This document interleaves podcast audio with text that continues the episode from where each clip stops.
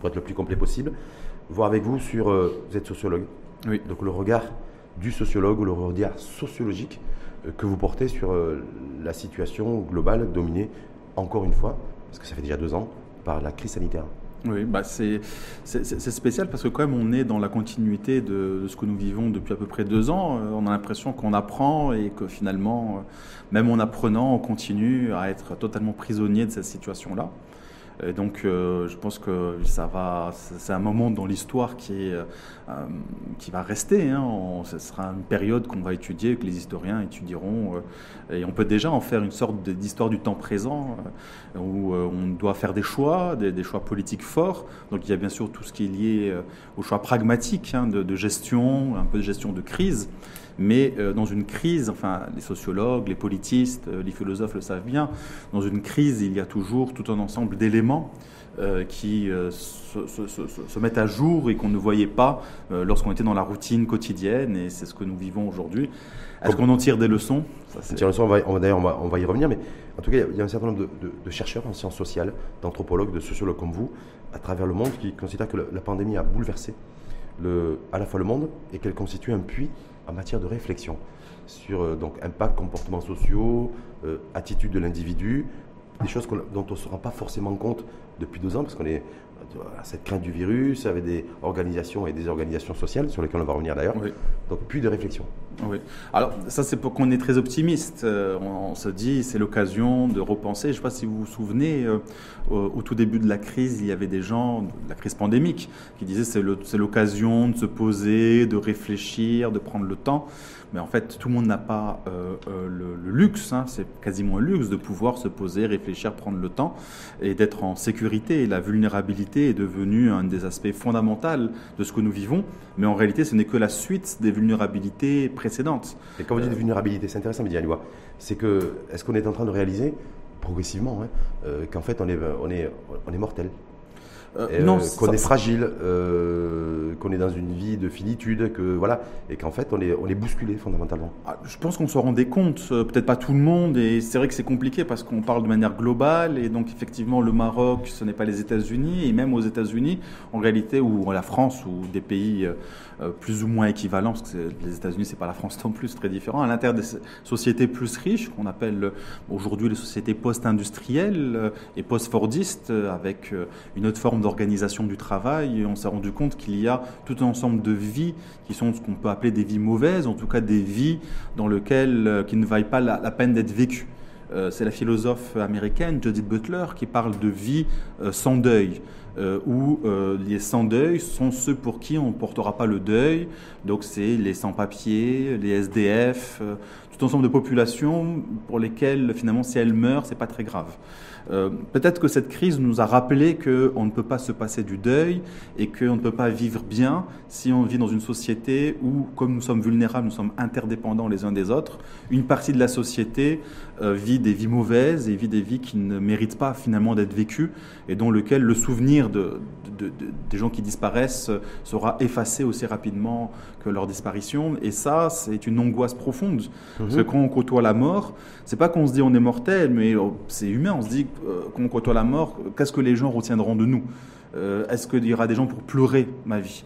Et quand on se pose cette question à l'échelle individuelle, on peut se rendre compte que peut-être beaucoup de gens auront pour réponse euh, il n'y aura pas grand monde pour me pleurer. Mm. Et ça, c'est quelque chose de, de dramatique. C'est le drame de ces sociétés dans En même temps, Alioua, vous dites euh, que fondamentalement aujourd'hui, même les populations, je vais dire privilégiées, euh, se disent voilà aujourd'hui, mais la mort a une autre vision, une autre, une autre, une autre perception. Lorsqu'on a ces bulletins quotidiens nous annoncent malheureusement des, des décès Oui. quotidiennement du, du Covid. hein.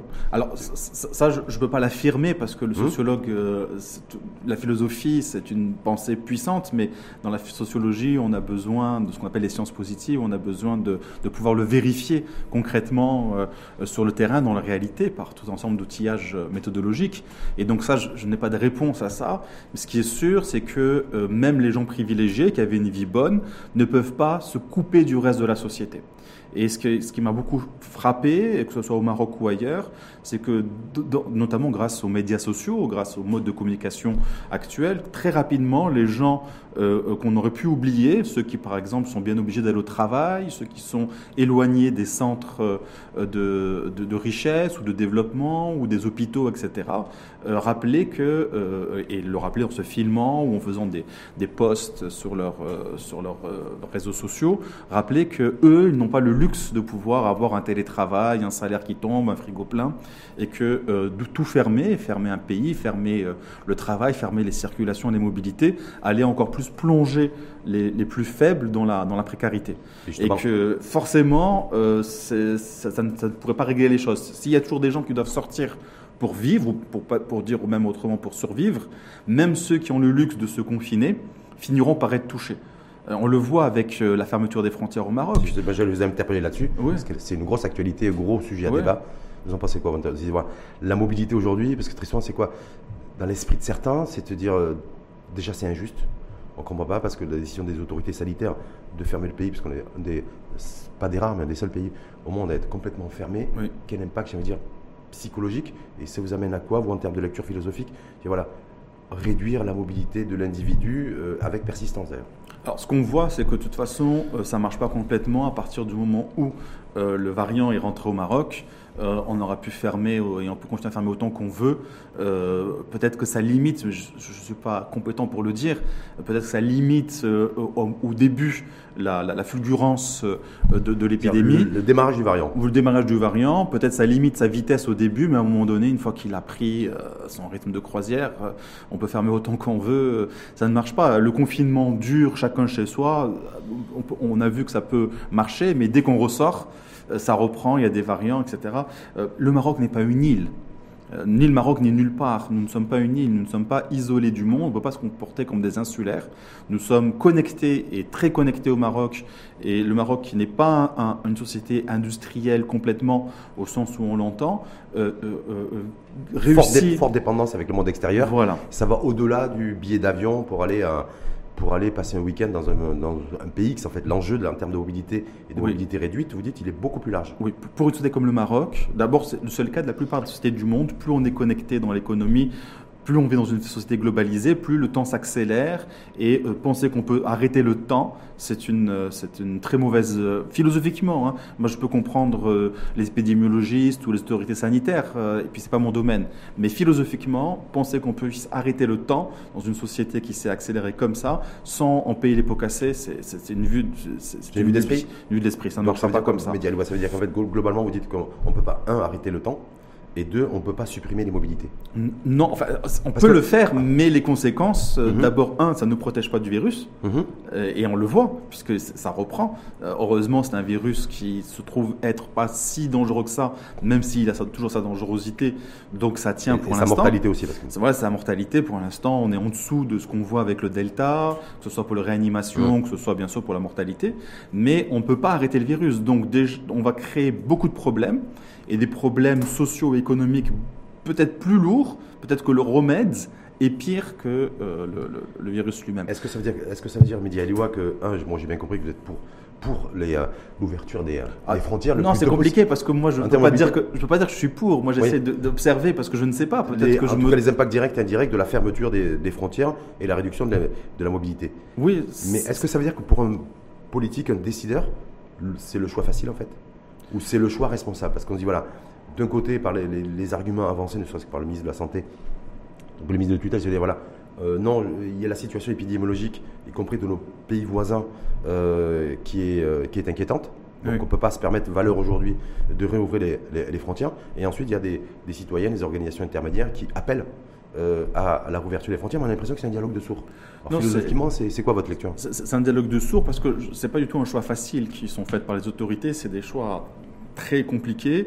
Et, euh, euh, euh, mais il y, a une, y a une logique. Et la logique marocaine, elle n'a pas, enfin certains ne la voient pas, mais quand même si on, prend le temps de la regarder, on la voit, elle n'a pas beaucoup évolué depuis le début de la pandémie. C'est une logique qui est une logique de distance physique et de fermeture, de limiter des mobilités pour limiter la transmission, parce que le virus, il n'a pas d'aile, il passe à travers les humains. Et donc si les humains bougent, le virus bouge avec les humains. Mmh. Sauf que on ne vit plus dans le Maroc euh, socialement, économiquement, ne vit pas dans une société lente, ne vit pas dans une société du douar où on ne rencontre que quelques personnes dans la journée qui sont en fait euh, les cousins éloignés plus ou moins, les membres du clan, de la tribu pour le dire comme ça. On vit dans une société rapide, on n'est pas une société industrielle, mais on est déjà passé dans la société du 21e siècle, ultra connectée, et même avec euh, un IDH, un indice de développement humain très faible pour le Maroc, euh, très satisfaisant, on est euh, comparativement une société ultra connectée si on le compare, tout étant relative, à la réalité de l'IDH marocain. Donc même dans les campagnes reculées, les gens ont eu accès aux routes, aux ponts, à, à la 4G, etc., etc. Et donc le monde dans lequel nous vivons au Maroc, c'est un monde où les gens bougent et dépendent de cette mobilité. Et on le sait, même l'État dépend de ces mobilités, parce que, par exemple, la première ressource de devise des, des Marocains, C'est le des Maroc, Marocains résidant à l'étranger. et qui a, qui a augmenté. Hmm. Mais en fait, il a augmenté parce qu'il est devenu plus visible. Hum. Et on se rend compte à quel point on dépend des MRE. Or, euh, le Maroc est un des pays uniques, il n'est pas le seul, mais il, y a pas, il fait partie du top 10 des pays qui sont les, les- des grands pays d'immigration. Pourquoi c'est des pays d'immigration? Parce que les Marocains ont multiplié leur destination et leur itinéraire. Ils n'ont pas choisi un ou deux pays dans lesquels ils vont migrer, etc. Non seulement les mobilités n'ont jamais cessé euh, depuis l'indépendance en interne et à l'international, mais elles se sont diversifiées. Et donc on habite à cheval euh, et on garde le lien avec le douar d'origine le plus lointain, mais une partie de la famille est, habitée dans- est venue habiter dans une ville, une petite ville un peu plus, euh, etc. Une autre partie de la famille va dans la grande ville, et une autre partie de la famille est à l'international, voire dans plusieurs endroits. Hum, hum, hum. Et quand vous prenez par exemple ce qu'on appelle les trajectoires sociales, notamment au niveau de la famille, vous allez vous rendre compte qu'il y a une dispersion dans l'espace des Marocains. Les Marocains vivent dispersés dans l'espace. L'image qu'on a du Maroc, c'est la famille dans, la, dans, dans ou dans le Riyad, euh, enfermée avec les espaces, euh, euh, comme on disait, haram, donc euh, dans lesquels l'étranger ne peut pas aller. C'est là où il y avait la famille euh, Mm. et notamment les femmes, l'espace où on reçoit, le, le fameux salon marocain, comme on dit aujourd'hui en français, où on reçoit euh, les- les- l'étranger, etc., ou les autres membres de la famille pas trop proches, et puis les salons pour, pour l'entre-soi, euh, entre familles, etc. C'est pas que ça a disparu, mais en la réalité physique des Marocains, c'est qu'on n'a jamais été autant dispersés les uns des autres et éloignés, et on a appris à vivre à distance. Et ça- on en tire non seulement un mode de vie, Mhm. mais même euh, une, une- je ne sais pas si c'est une richesse, mais ça crée une forme de ce que j'appelle une économie de la circulation. Ça crée une forme de richesse et on le voit si on stoppe ces circulations, si on stoppe la capacité des Marocains à, être mobiles et à garder solidarité les uns avec les autres, en fait, on les fragilise. Et on fragilise, on fragilise le, le lien social? Oui. qui, qui les uns aux autres parce que voilà parce que très souvent c'est- intéressant avec vous Mizialoua parce qu'on on était en train avec un avec un élastique on était en train de, de, de tendre de, de Oui. tendre de tendre de tendre c'est voilà la fermeture des frontières aujourd'hui qui, qui, qui fait l'actualité c'est avant tout un impact psychologique un impact social et de vulnérabilité du lien social qui fait qu'aujourd'hui on se Oui. retrouve avec des avec des situations effectivement de Marocains résidant à l'étranger qui sont bloqués qui peuvent pas Oui. euh, euh, qui peuvent pas venir au Maroc voir des membres de leur famille vice versa ou des Marocains qui euh, qui, euh, qui n'arrivent qui ont du mal même à subvenir à, à leurs besoins Oui, oui. là où ils sont. Oui, des étudiants, des étudiants Mm. qui sont dans la misère. On a des étudiants marocains qui sont dans la misère en Europe. Mm. On parle de 50 000 personnes, hein, on parle pas de. Alors euh, pourquoi? Parce qu'il y avait des petits jobs. C'est pas lié, c'est pas non plus la faute du Maroc. C'est que aussi le, tout ensemble de petits jobs dans lesquels les étudiants euh, marocains à l'étranger bossaient sont fermés, ne marchent plus parce que là aussi il y a des lockdowns ou il y a des métiers qui se sont écroulés, notamment de la restauration, des couvre-feux, etc. Mais en fait, c'est quand on additionne le tout que ça devient compliqué. Euh, ce qu'a réussi à faire le Maroc au début en mettant une forme d'État-providence euh, qui arrive avec des aides, etc., il peut le faire au début, il peut pas le faire sur le long terme. Un, on n'a Mm. pas les richesses. Deux, c'est largement insuffisant. C'est-à-dire que la mobilité, elle a un coût. Euh, L'immobilité a un coût L'immobilité immense. a un coût immense. immense. En fait, les pays les plus développés sont les pays mobiles. Que si je donne un, un exemple, je, fais un pas de côté. Euh, euh, on a une très mauvaise vision de la migration africaine en général, notamment de l'Afrique subsaharienne. C'est le continent, l'Afrique et surtout l'Afrique subsaharienne, le moins mobile au monde. Et c'est ce qui fournit donc le moins d'immigrés au monde. Le continent le plus mobile au monde, c'est l'Europe. Les gens l'oublient, mais les Européens sont des grands migrants. Et c'est pas d'aujourd'hui, bien De sûr. par l'histoire. Ils- De Hmm. par l'histoire, ils ont colonisé démographiquement le monde, euh, euh, bien sûr l'Amérique et puis dans d'autres endroits. Mais encore aujourd'hui, vous avez euh, euh, des, des- des millions d'Européens qui migrent à l'intérieur de l'Europe. C'est les premiers d'ailleurs migrants en Europe, sont pas les extra-européens, sont d'abord Les les, Européens. Européens. Et on vous retrouve des, des Français, des Espagnols partout sur Terre. Alors aujourd'hui, l'enjeu euh, de l'Afrique, c'est que effectivement, c'est le, le continent où la mobilité va augmenter. Et on le voit, elle ne cesse d'augmenter, notamment en interne. Donc le petit village se transforme, les gens bougent, circulent, etc. Mais en fait, ça crée une nouvelle forme d'organisation de la société dans lequel la mobilité est un des facteurs et même un facteur d'ailleurs de position sociale. C'est-à-dire qu'il y en a des nouvelles hiérarchies sociales qui sont pas si nouvelles que ça, mais dans lequel sa place, sa capacité à avoir accès au mouvement euh, euh, euh, signifie la place que l'on a. Hmm. Avoir accès au mouvement, ça devient une puissance. Donc euh, j'avais la 2G, maintenant j'ai la 5G, j'avais euh, euh, la DSL, maintenant j'ai euh, 200 mégas ou je sais pas quoi, de, de- je sais plus le dire, euh, gigas pardon, Giga- de, octets de, de, de, de, câbles, la fibre optique. Mmh. euh, donc on est ultra connecté. J'avais 5 chaînes, maintenant j'en ai des centaines de chaînes. J'ai même pas le temps de regarder tout. Je suis sur plusieurs réseaux sociaux, donc une mobilité à la fois physique, euh, matérielle et à la fois, on va dire, à distance. Technologique, Euh, quoi. technologique, mais en- derrière ça, en fait, c'est de, de nouveaux modes d'organisation de la société. Or, ce que vient rappeler, ce que vient amener la pandémie, c'est qu'elle vient euh, perturber cette accélération, cette vitesse. Les Marocains, qui sont un peuple où, dans lequel le nomadisme est une, un, un facteur important, la capacité d'être solidaire à distance de- de- du fonctionnement de la société marocaine antérieure, ont su rentrer dans cette modernité. Et euh, du coup, euh, l'arrêter, c'est euh, potentiellement abîmer le lien social. Donc, est-ce que ça veut dire pour autant, Mehdi Aïloua, que c'est euh, ben, le coronavirus, en tout cas la crise sanitaire et le Covid, hein, véhiculent en fait ce, ce monde ou, ce Maroc en, en perte de repères? Euh, je est pense. Valeur aujourd'hui? C'est ça, c'est ça, c'est ça ce que c'est ça ce que je vois, mais comme je le dis, il faudrait le mettre à l'épreuve. Ici, on est plus sur le débat un peu philosophie, presque Mhm. philosophie éthique, presque, enfin pas vraiment, mais euh, presque. Euh, euh, il faudrait le mettre à l'épreuve de la réalité, mais ce qui est sûr, c'est que le Maroc a choisi d'être euh, un espace de confluence avec des hubs, avec des ponts, des routes, des trains à grande vitesse. Le Maroc a choisi cette connectivité Mhm. avec la globalisation. Le mot globalisation est plus juste que le mot mondialisation, parce que le mot globalisation, c'est même localement, le, global a un impact sur moi localement. Ce qui se passe ailleurs me touche même ici, pour le meilleur ou pour le pire. Et c'est ce que nous, les Marocains, nous éprouvons tous les jours, et on a du mal à, à donner du sens à ça. Mmh. Et euh, euh, est-ce que cette pandémie va nous permettre de donner du sens? Euh, Rien n'est moins sûr, parce que euh, après la crise, euh, on risque de C'est repartir. intéressant, Mehdi Aïloua, parce qu'en fait, on est programmé, l'humain, c'est-à-dire on est programmé pour vivre. Oui. Est-ce qu'on est programmé pour donner du sens à la vie? Oui, on est programmé parce, parce, que, les anthropologues et sociologues, c'est assez partagé là-dessus. C'est-à-dire l'humain, l'individu est programmé pour vivre, mais il n'est pas forcément programmé pour donner sens.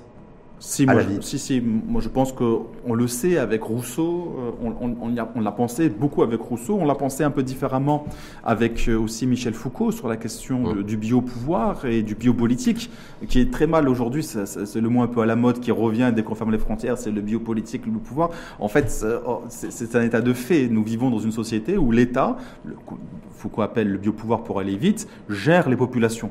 Il n'administre pas les territoires, il administre les populations et les mœurs.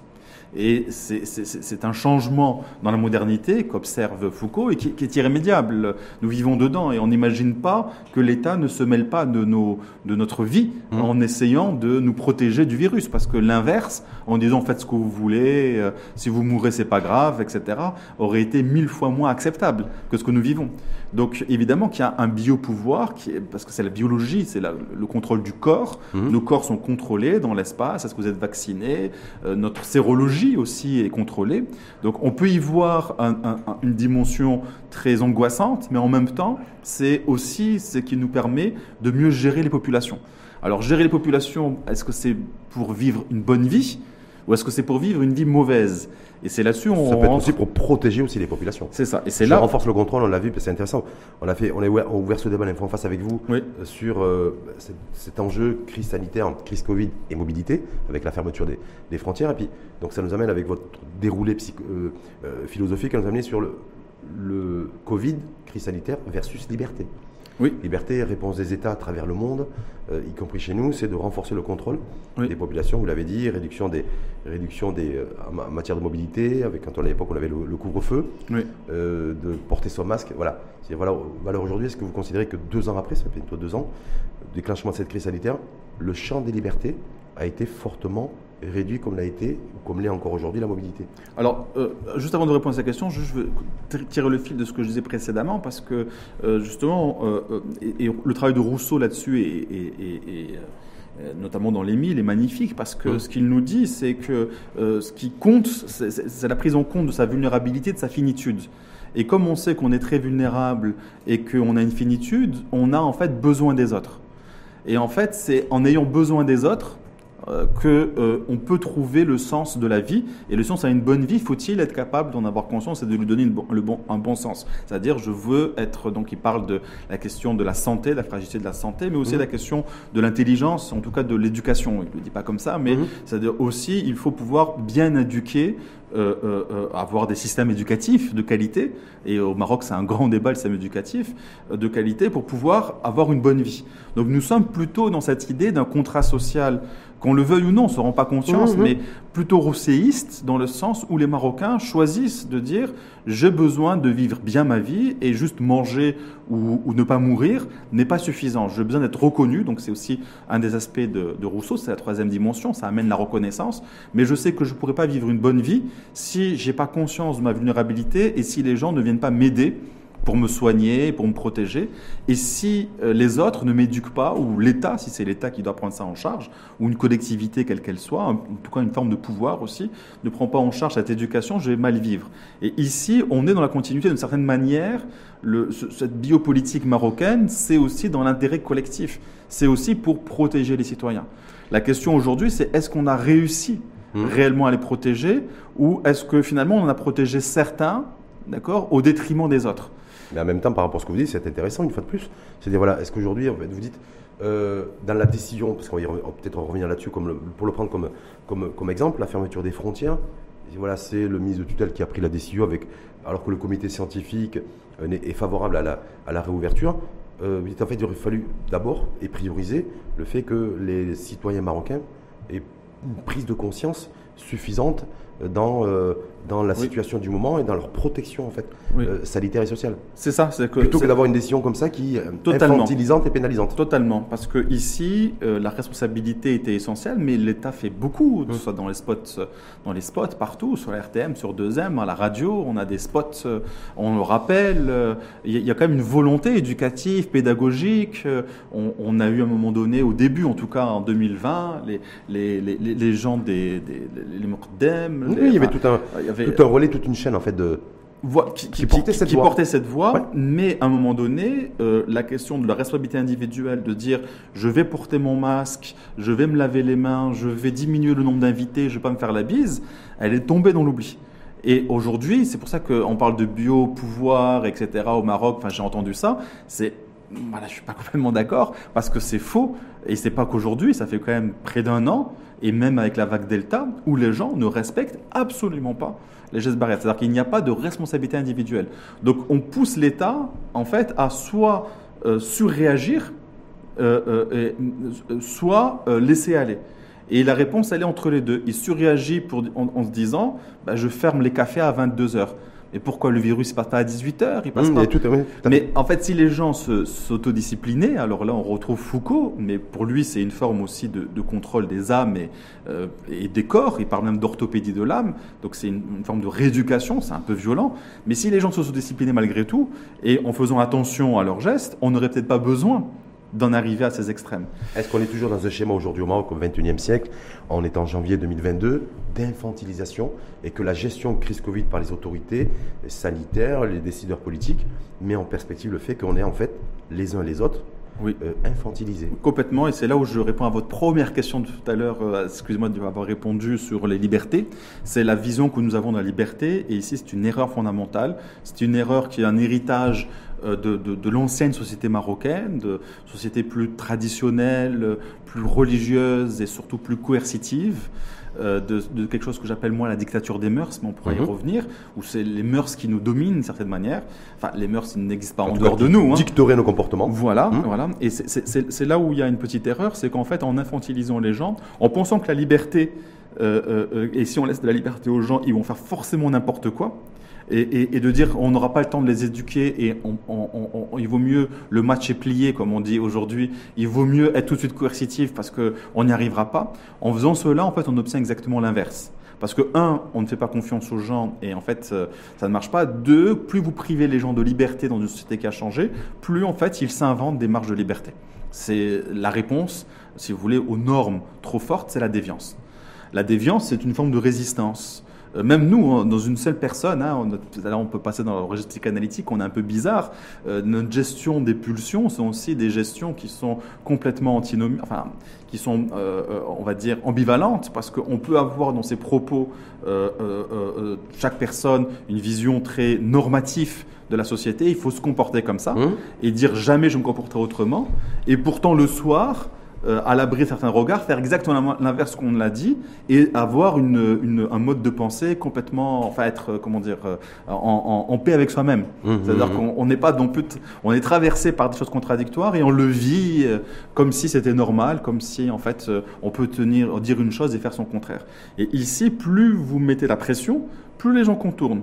Or, c'est un très mauvais message de l'infantilisation, mais c'est aussi la verticalité du pouvoir. Le fait qu'aujourd'hui, euh, où que vous regardez dans la société marocaine, mais je pense qu'on avait eu l'occasion d'en parler un peu, même dans le management, si vous voulez, d'une entreprise, mmh. personne n'ose prendre des décisions sans que le supérieur plus 1 mmh. euh, donne, son, aval, son, aval, mais le supérieur plus 1, il attend que le, son plus 1 à lui, et on attend toujours que la décision tombe, ça peut durer longtemps, il n'y a pas de réactivité, on ne fait pas confiance. On ne fait pas confiance dans ses, dans ses, dans ses collaborateurs, on ne fait pas confiance dans les citoyens et en fait, on ne peut pas vivre dans le 21e siècle ultra connecté et continuer à avoir des pratiques de la société caïdale, comme on l'appelait. Donc, euh, en tant que sociologue, ce que vous retenez, en tout cas, que vous tirez comme, comme leçon, entre guillemets, j'ai envie de dire, c'est toujours pas évident de parler de leçon, de tirer leçon à, un, professeur, enseignant, chercheur, mais c'est voilà, on est toujours dans l'infantilisation, on n'a pas réussi à casser cette infantilisation, et euh, ces nouvelles formes de, de solidarité euh, et autres ont été temporelles, en fait, ont une durée de temps extrêmement limitée, et qu'aujourd'hui, en fait, il va falloir réenclencher tout ça. Le champ de l'espace des libertés aussi a été particulièrement touché, avec toutes les mesures de, restriction et de directives sanitaires. Est-ce que donc, j'allais dire, schématiquement, Média on est face à quel type de configuration aujourd'hui?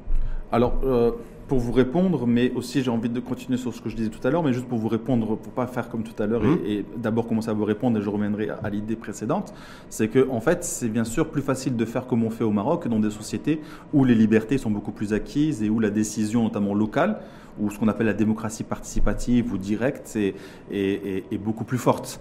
D'accord? Dans d'autres sociétés, euh, c'est beaucoup plus dur. La gronde sociale aurait été beaucoup plus. On n'aurait pas permis d'en arriver à des décisions à la veille pour le lendemain.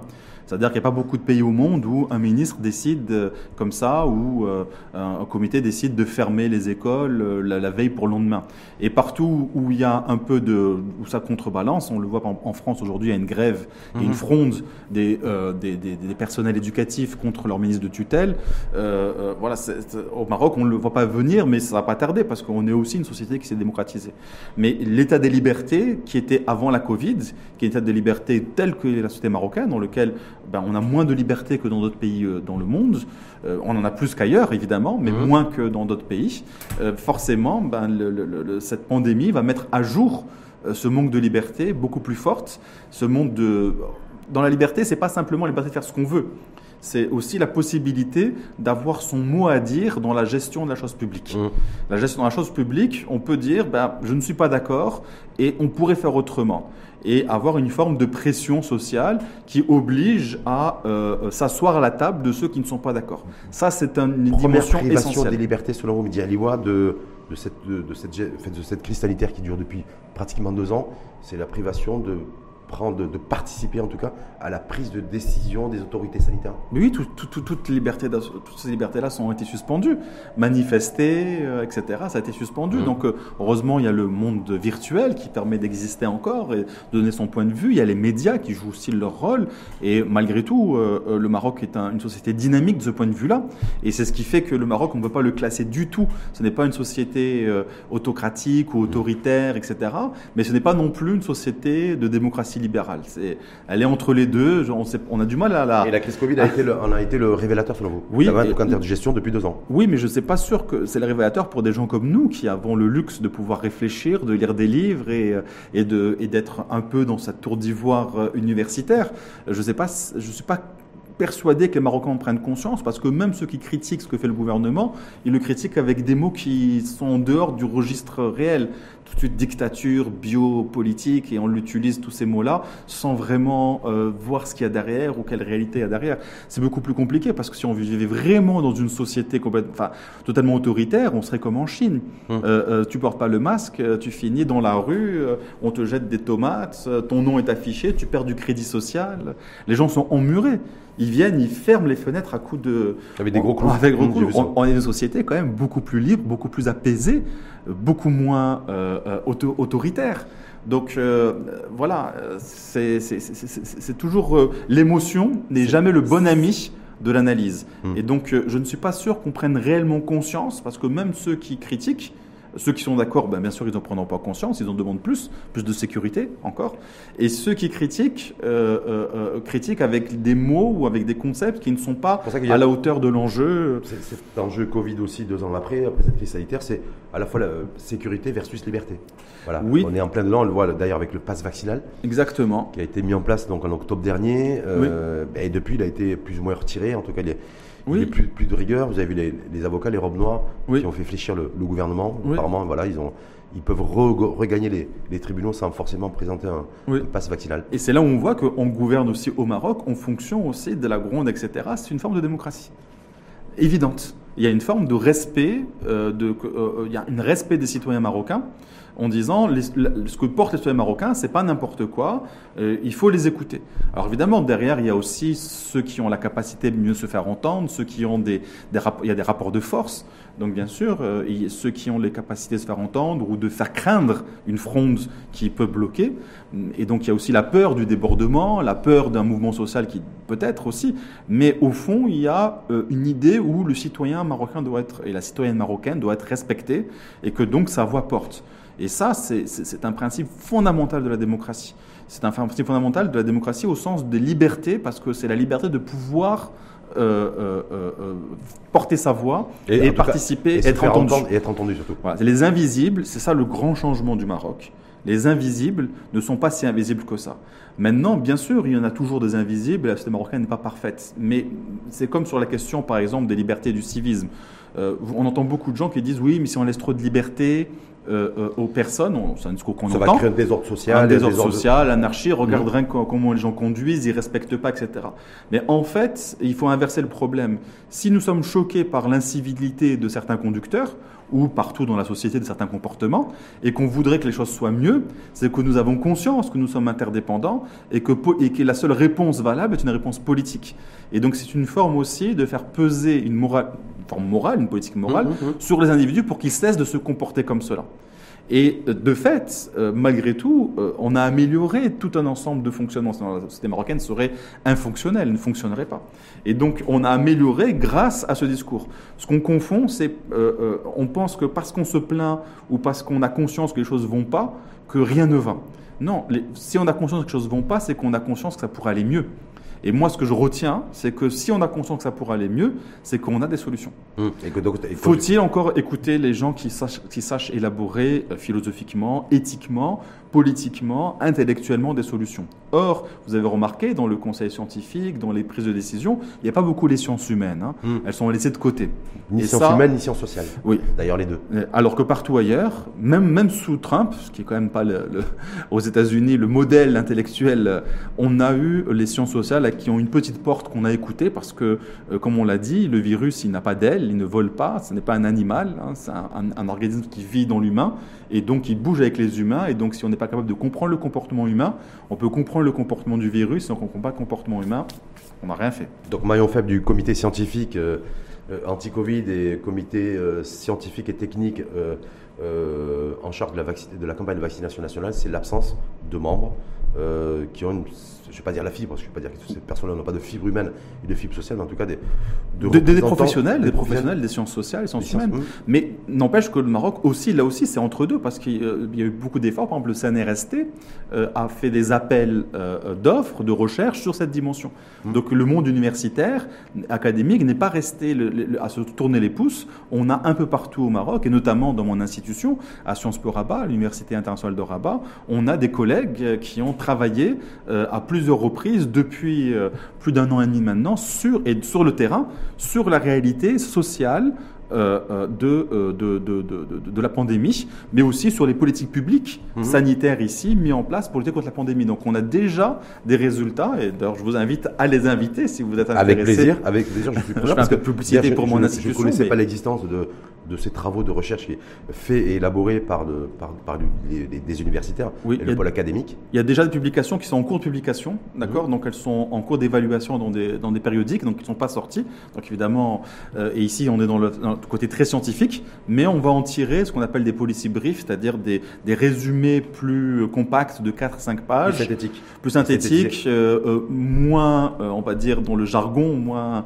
moins scientifique et un peu plus vulgarisé. Est-ce que cette réalité sociale, ces travaux de recherche, enfin, en tout cas menés par les, entre autres par l'Université internationale de, de Rabat. Oui. Financé notamment par le CNRST, donc c'est aussi c'est national. Hein. En plus, mais est-ce que tout ce qui est euh, le port du masque depuis deux ans, la distanciation physique depuis, euh, depuis deux ans, le fait de vivre à distance, de travailler à distance euh, depuis deux ans, est-ce que ça, ça va encore durer, même si, euh, si, si la ah, ça, on peut pas le savoir. De, crise sanitaire, parce que voilà, c'est une nouvelle forme de ça, les collègues ne le savent pas. Nouvelle forme de vie et de nouvelles formes de sociabilité depuis deux ans qu'on a dû, que l'humain a dû euh, adopter. Oui, ça par contre, ils l'ont regardé. Dans le temps, ou pas ça, ils l'ont regardé. Ce que, ce que les collègues ont, regardé, d'ailleurs, il y a une thèse euh, qui commence aujourd'hui à l'université, enfin qui commence cette année, pardon, à l'université internationale de Rabat, qui est sur l'appropriation par les citoyens, par les usagers de, des données médicales, des données scientifiques. On nous abreuve de chiffres, vous le savez, et tous les, toute la presse le fait, et donc on donne des cas, même des fois c'est affiché euh, sur des panneaux, on nous abreuve de chiffres, mais qu'est-ce que les citoyens en font? C'est-à-dire qu'on se prend tout ça dans la figure, mmh. comment on l'interprète, qu'est-ce qu'on fait avec? Et donc euh, est-ce que ça va vraiment induire un comportement de protection ou, de, ou, au contraire ça peut créer aussi l'inverse? Enfin, il y a tout Est-ce que ça fonctionne aussi pour créer ou alimenter le sentiment de peur? Exactement. C'est un vrai sujet aussi, les pays se sont posé la question, les académiciens, les intellectuels aussi dans ce sens. En fait, euh, c'est pas pour créer la peur, parce que sinon on est complotiste, on pense que tout ça c'est inventé pour créer la peur et dominer. il y a des gens qui pensent ça, mais il faut les laisser dans leur mm-hmm. monde imaginaire. Ils ont trop regardé, je pense, les séries américaines. Euh, mais, euh, mais par contre, effectivement, ça peut créer la peur, et c'est pas un bon. créer la peur, ce n'est pas une bonne chose, parce que créer la peur, ça entraîne des comportements grégaires et surtout, ça, ça, ça délite le lien social. La peur ne permet pas de gouverner. Tout le monde dit non, non, non, c'est par la peur qu'on gouverne. En fait, on peut gouverner pendant un temps euh, restreint sur la peur, euh, euh, même sur la terreur, ça finit par collapser. Parce qu'au bout d'un moment, on a tellement peur qu'on ne peut plus rien faire, on ne peut même pas recevoir les messages tels qu'il faut. Donc non, le but n'est pas du tout de créer la peur, au contraire, le but c'est de responsabiliser les gens. Sauf que, euh, euh, est-ce que ça les responsabilise? Jusqu'à quel ordre? Est-ce qu'on le reçoit pareil si on est jeune ou si on est âgé, si on habite la campagne ou la ville, si on est connecté ou pas?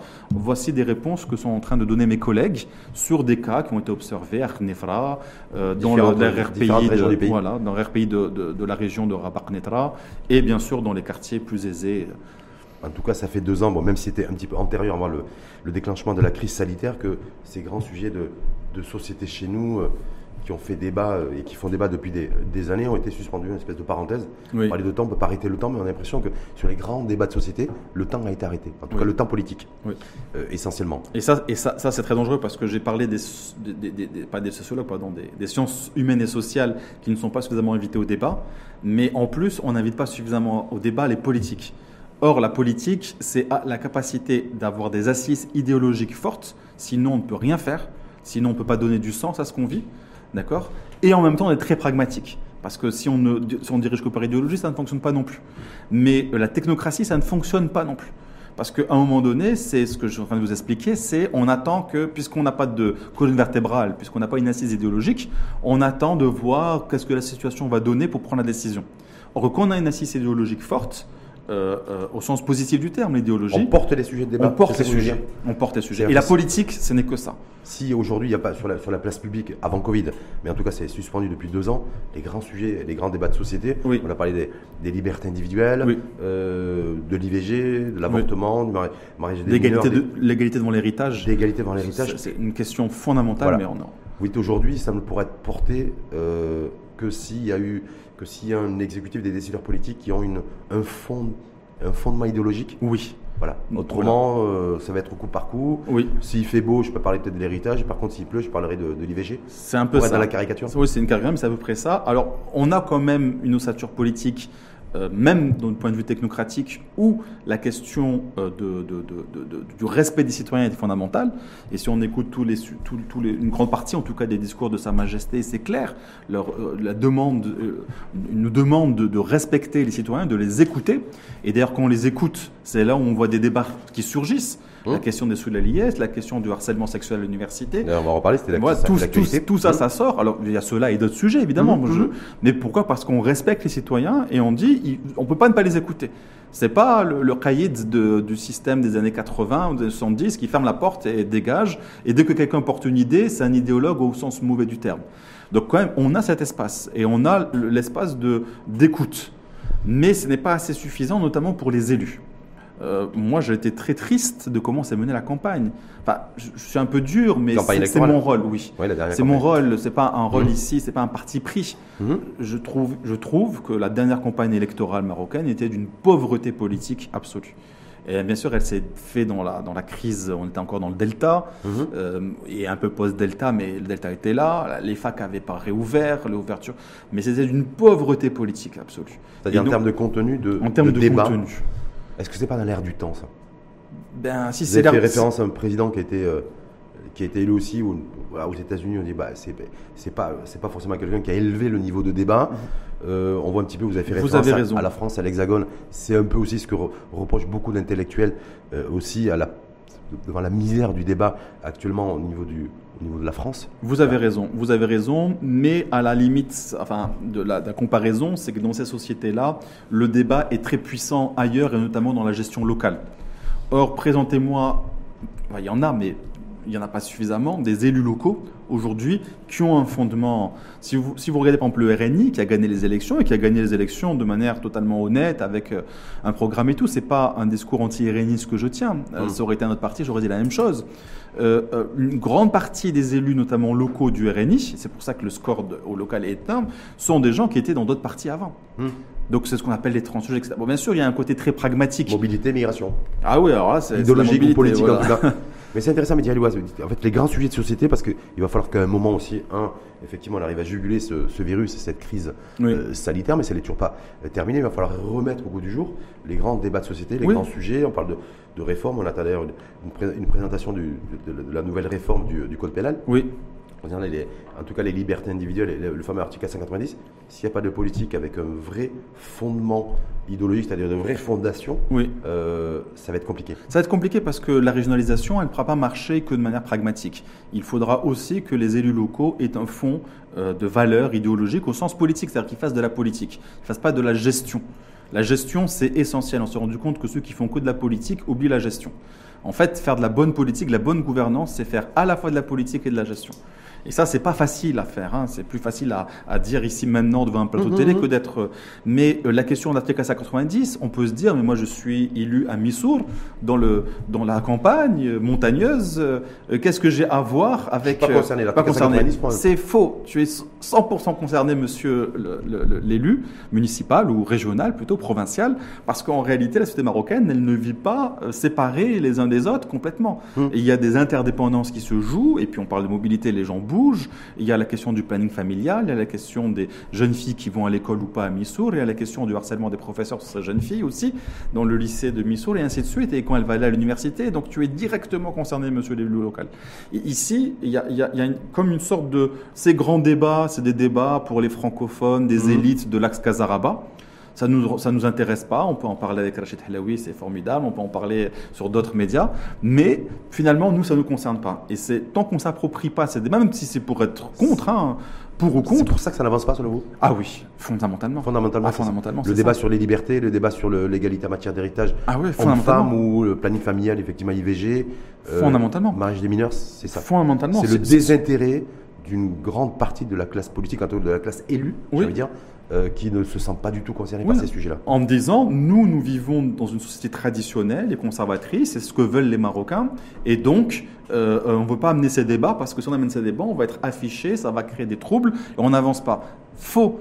Les Marocains ne vivent plus, et ne vivent plus comme avant, et surtout ce qu'ils déclarent peut-être comme valeur n'est absolument pas ce qu'ils pratiquent dans leur quotidien. Vous avez fait référence tout à l'heure aux scandales euh, dans le- qui sont produits dans différentes universités du pays. Oui. Et là, en l'occurrence, c'est pas dans l'axe Casablanca-Rabat.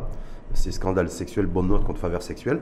Ça a touché différentes, euh, différentes régions. C'est partout. Est-ce que On- là, c'est le révélateur un petit peu de ce que vous venez de dire? Ces le- élus qui sont dans des contrées plus ou moins retirées ou autres euh, régions semi-montagneuses, euh, monde rural. eh Ben là, en fait, on s'est rendu compte que ben, ces scandales sexuels, par exemple, si on, si on, on- on prend ça comme, comme, pas comme référence, mais comme, euh, comme exemple, Oui. ben, ça touche tout le monde. Ça Ça, touche tous le les monde. territoires, ça touche tous les pays, enfin, ça touche l'ensemble du pays. Ça touche tout le monde, ça touche même euh, ceux qui donnent l'apparence d'être euh, les plus pieux et les plus respectueux. Euh, et inversement, d'autres qui peuvent avoir l'apparence d'être dévergondés ne feront jamais de ce genre de comportement.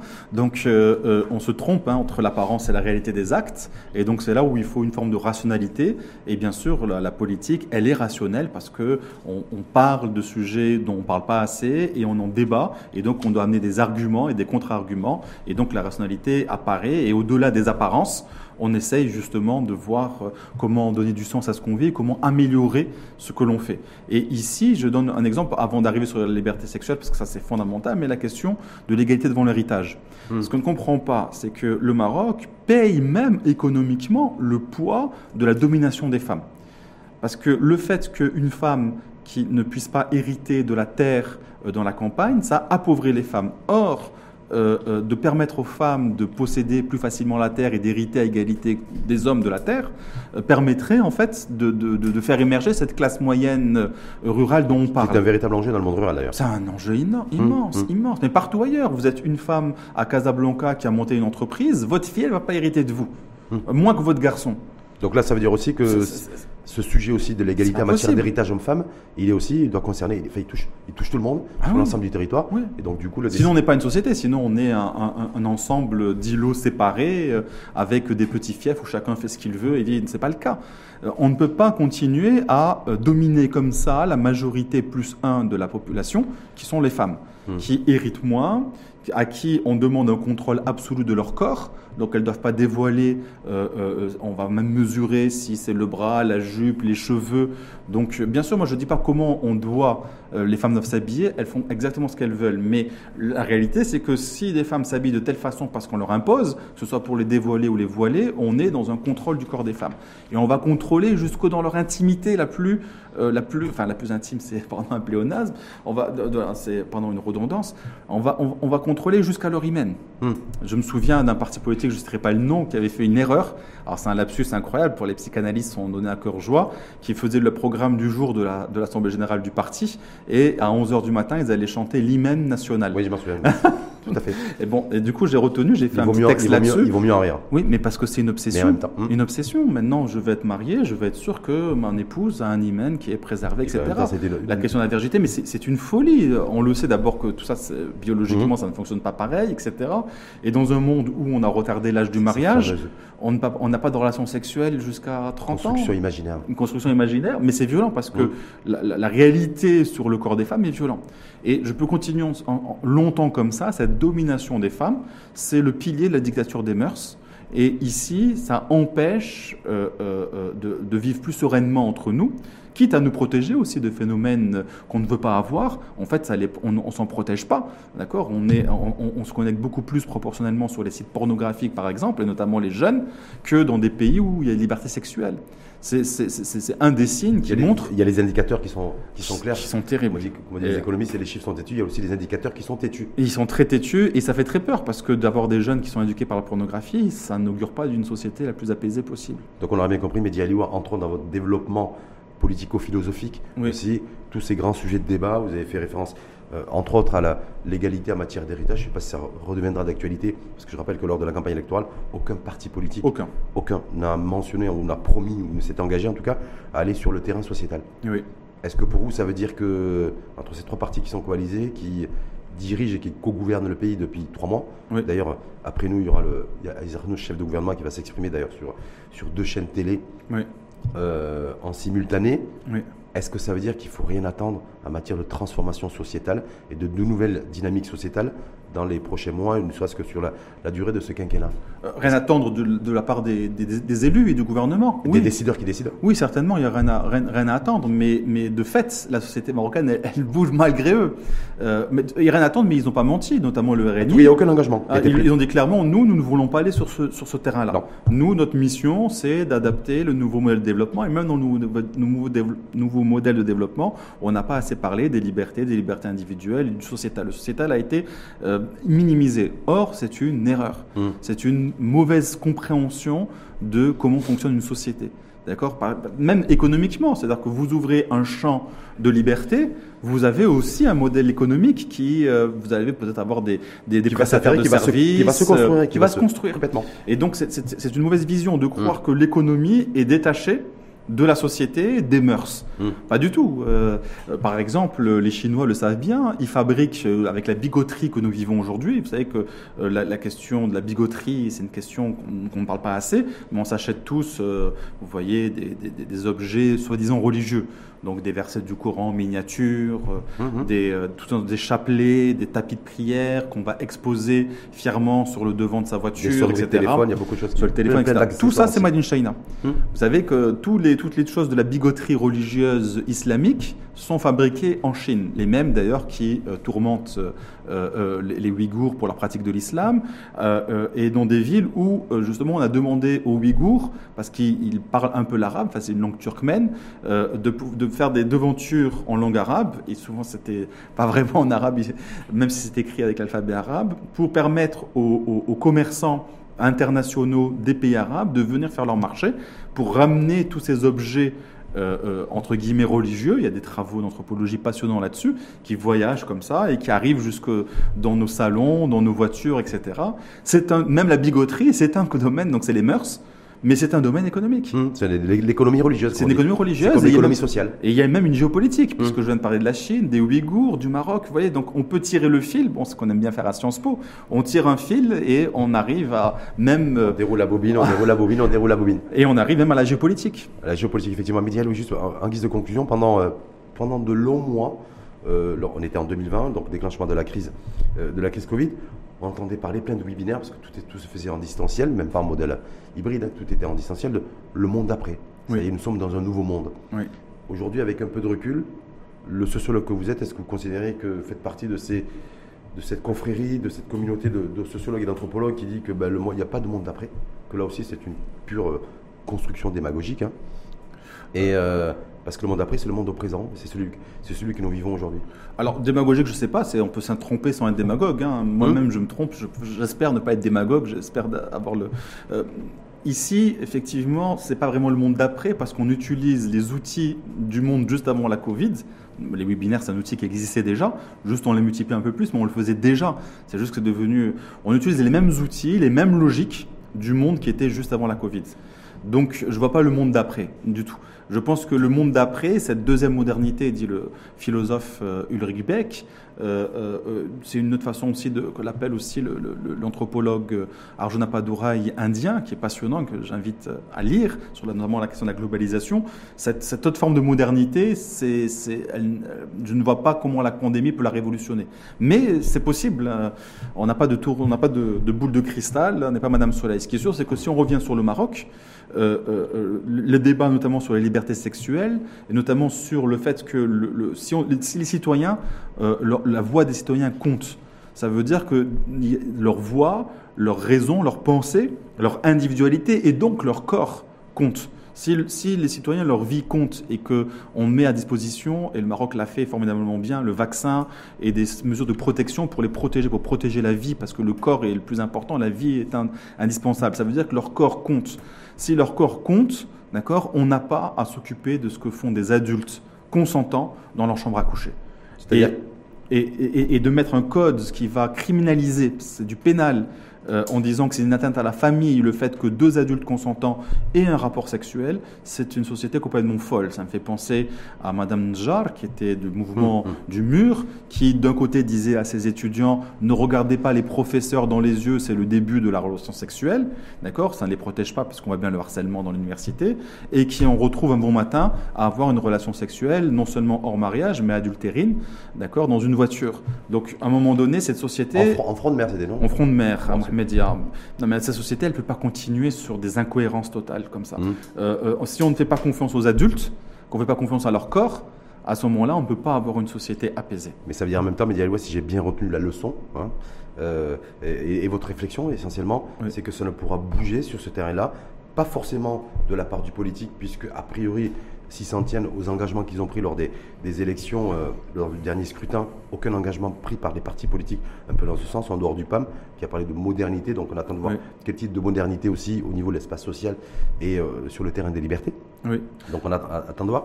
C'est-à-dire que cette mobilisation qu'il y a aujourd'hui, mobilisation citoyenne qui appelle à la réouverture des frontières, Mm. ben, si on veut que sur le terrain des libertés, au sens large et au sens noble du terme, ça bouge, ça progresse, il faudra aussi une mobilisation de, et des prises de position et des et une participation, une contribution des de la société civile. On, on a vu une société civile très dynamique. Aujourd'hui, Mhm. la société civile marocaine est un peu moins dynamique. On le voit à tous les niveaux. Parce que le dynamisme, il existe parce qu'on bouge, on fait des réunions, on va dans les cafés, parce qu'on a foi dans l'avenir. Donc cette société dynamique, elle a foi en l'avenir. Aujourd'hui, j'ai l'impression que les Marocains sont un peu plus déprimés. Ils ont beaucoup moins foi dans l'avenir que, que, que ce n'était le cas dans les années 2010. Et donc, euh, mais c'est normal parce qu'on on a vécu des périodes dures. Et donc, si on reprend pas un peu plus de confiance, c'est un indicateur que les économistes utilisent, euh, on ne va pas, on va pas prendre le risque de bousculer un petit peu ceux qui nous gouvernent pour avancer plus rapidement sur des sujets qui sont des sujets d'intérêt nationaux. Mm.